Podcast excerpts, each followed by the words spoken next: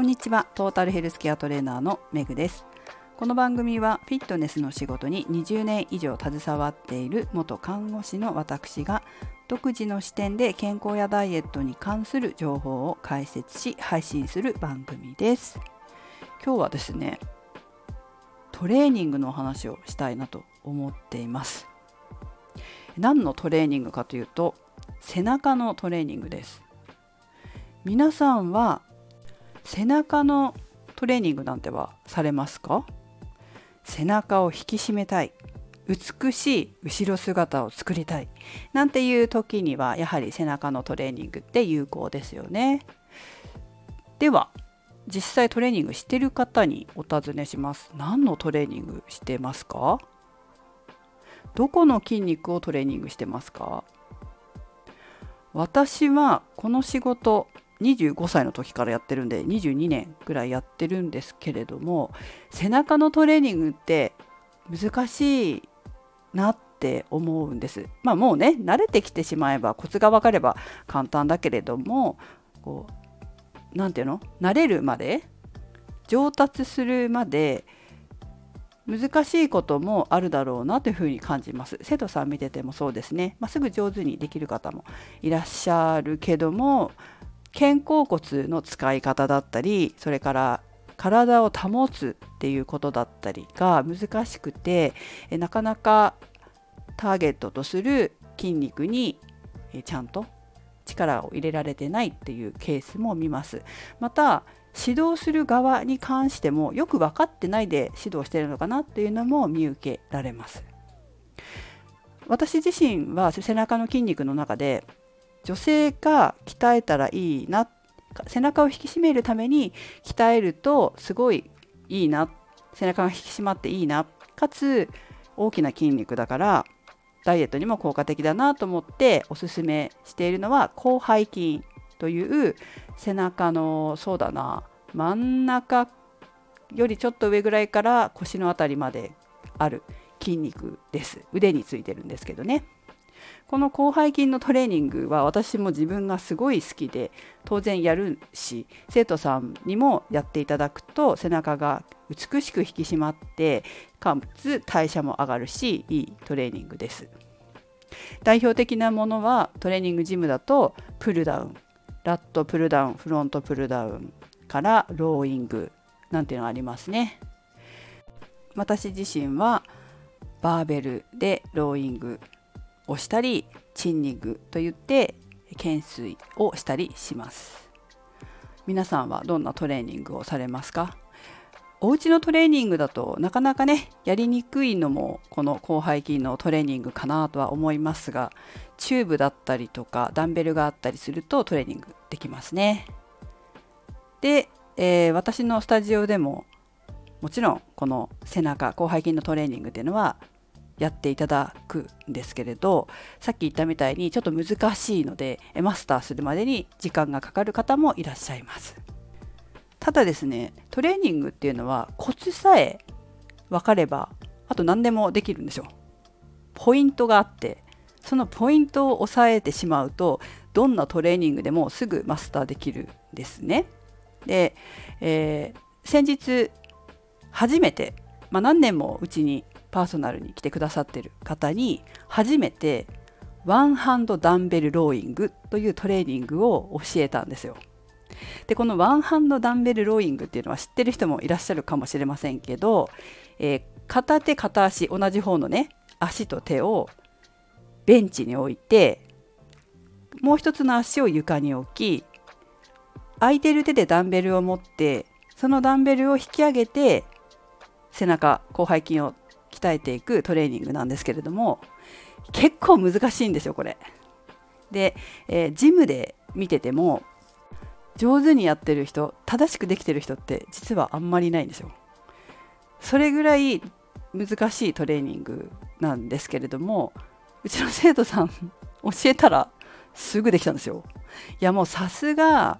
こう基礎をね何年もやったなっていう感じは当然しましたけどあの難しいワンハンドダンベルローイングを即座にできたっていうことはかなり基本が体に染み込んでるなというふうに感じましたね。本当にこう基本ができてない人はできないのでよくできたなっていうふうに思うし、まあ、さらっとやってましたけどあなんかちゃんと真面目にトレーニングされたな素直に話も聞かれる方だしきちんとねマスターされたなトレーニングの基礎っていう風に感じました。でこのワンハンドダンベルローイングってかなり体幹も使うんですよ。体幹も使うし広背筋も使うのでしかも片手だしね。相当ダイエットとかにもおすすめだし背中の引き締めのトレーニングもおすすめなんですけれどもでもやっぱり難しい。やったことある方いらっしゃるかな？あんまジムでも最近見ないんだよね見ない私が行ってるところロアだけどやってる人もちろんいると思うんですけど、まあ、片手ずつやんなきゃいけないっていうのが時間かかるなっていうのもあるし面倒くさくなっちゃうと私もちょっとやらなくなっちゃうけれどもでもかなりダイエットとかにはおすすめなんですよ。まあ、あの姿勢取るだけで汗ブワーってかく人もいるから体幹めっちゃ使うからね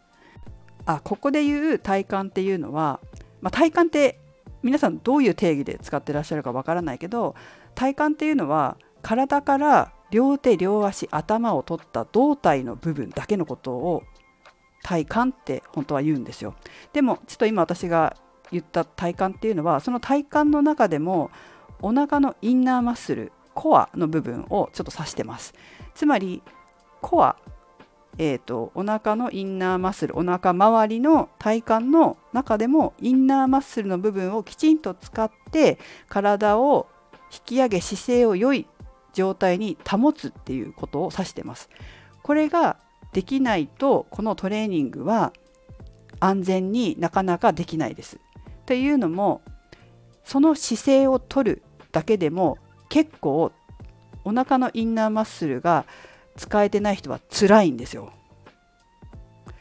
かつ使えてないっていうことは腰を反りやすくなっちゃったり本当はこう背中をまっすぐにしなきゃいけないんだけれども腰を反らせてしまったり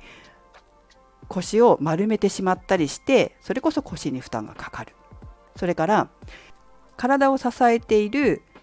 3つの手足3つの手足3点ですねえっと、右でトレーニングするとしたら左手と左足をベンチに置き右足は床についておくんですけどこの3点で支えることがこう難しい。つまり、えーと、支えきれずにベンチについている左手だけに力が入る、まあ、バランスをとって支えられずか。支えられずベンチについている左手だけに体重がかかって手が痛いです左手が痛いですとなりダンベルを持っている右背中のトレーニングをしたい右側に意識が集中できない姿勢が崩れてしっかりトレーニングすべきところに力を入れられないっていうことも起こります。かつ肩こりなんかある人は特にそうですけれども肩甲骨周りの筋肉が硬くなっていて自分の肩甲骨がどのように動いているのか感じられない。そうすると肩甲骨の動きも悪くなります。肩甲骨の動きが悪いと背中広背筋という筋肉を使いたいのに肩が上がってすくんでしまったり僧帽筋や菱形筋といったまた違う筋肉に力が入ったりはたまた肩のインナーマッスルちっちゃいですからそういったところに負担が来たりしてしっかり目的となる広背筋に力を入れるのが難しくなる。背中を引き締めるトレーニングにちゃんとなってない。むしろ怪我につながりやすい。っていうのが難しいトレーニングなんですよね。だけれどもうちの生徒さんは、まあ、初めてやらせたやってもらったところちゃんと体幹をキープし肩甲骨の動きももう本当に良くてもちろんちょっと肩が上がる癖が出ちゃうとこもあるからそこはこう気をつけてもらいながらやってもらったんですけどもうすごい効果的だったらしくて あの終わった後に「大丈夫でしたか?」みたいな LINE をしたらあ「これはもうストレッチしないと明日やばいです」みたいな回答が返ってきたので相当効いてたんだろうなって思います。しかもちゃんと体幹を使えてたので ちゃんと良くも悪くも他のトレーニングが辛かったらしいです。もう本当にこう全身使っても使い切ったよって言ってましたからそのトレーニング終わったら。相当あの効果的だったんじゃゃないかなって思います。それはやはりまあ、長い間パーソナルに通ってくださっていて基礎が身についたからだと思います。本当こんな一発でできると思わなかったんであこれ本当に真面目にあのトレーニングやってこ、え、来られたなっていうふうに思ったし本当素晴らしいなと思いましたね。体型もどんどん変わってきて、えー、目標の理想の体型に近づいていますしね。はい。ということで、えー、背中のトレーニングってね、え体を支えたり肩甲骨をそれから肩甲骨だけじゃないですけど腕の動かし方とか、まあ、腕っておまけなんだけどね背中ってね。でもこう上手に使えないと背中を使わずに腕を使っちゃったり肩を使っちゃったりっていうこともあるのでまそういった部分でもこう慣れが必要なものもあるんだけれどもマシンでやってもちょっと難しいからね。意外とこう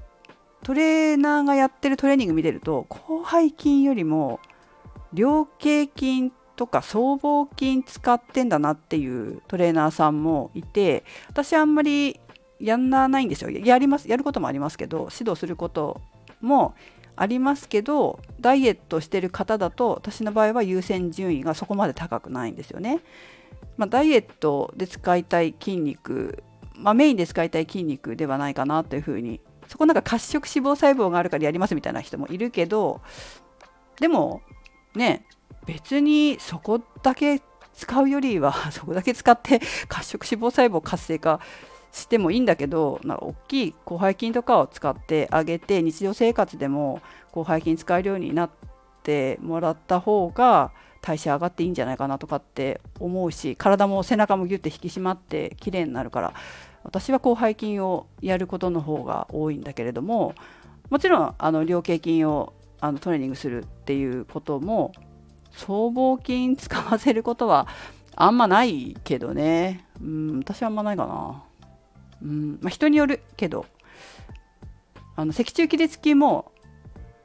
あんまやらないです。結構私のとこに来る人って脊柱起立筋以上にお腹のインナーマッスルちゃんと使えるようになろうよっていう人の方が多くて脊柱起立筋やって腰痛めるみたいなケースも昔からやっぱあったからそれよりも選択肢的にはお腹のインナーマッスルを使えるようにして姿勢を正しくしてトレーニングが上手になるっていうことの方が第一選択肢だし、うん、その方が代謝が上がって脂肪が燃えやすくなるからいいんじゃないかなっていうことは私は多いかな。うんなんか使えなくなってる人の方が多いんだよねお腹のインナーマッスル姿勢悪くて使えないっていう人の方が私は見ることが多いのでそっちの方が選択肢的に優先順位が高いですねトレーニングのメニューに入れるとしたら。はいということで、まあ、最後の方ちょっと早口になったし専門的な話になってしまいましたけれども、まあ、背中のトレーニングぜひ皆さん、まあ、ちょっと難しいんだけれども難しい場合はまあ、背中も見れないしね。自分で背中見れないし肩甲骨の動きを感じるしかないんだけど肩こりなんていう人は肩甲骨の動きも感じないからね。だからちょっとあの見てもらったりする方がいいのかななんていうふうには思いますけれど安全にあのトレーニングなさってえー、ください。そうすれば背中引き締まって代謝も上がって効果的ですのでね。是非やってみてください。はいということでメグでした。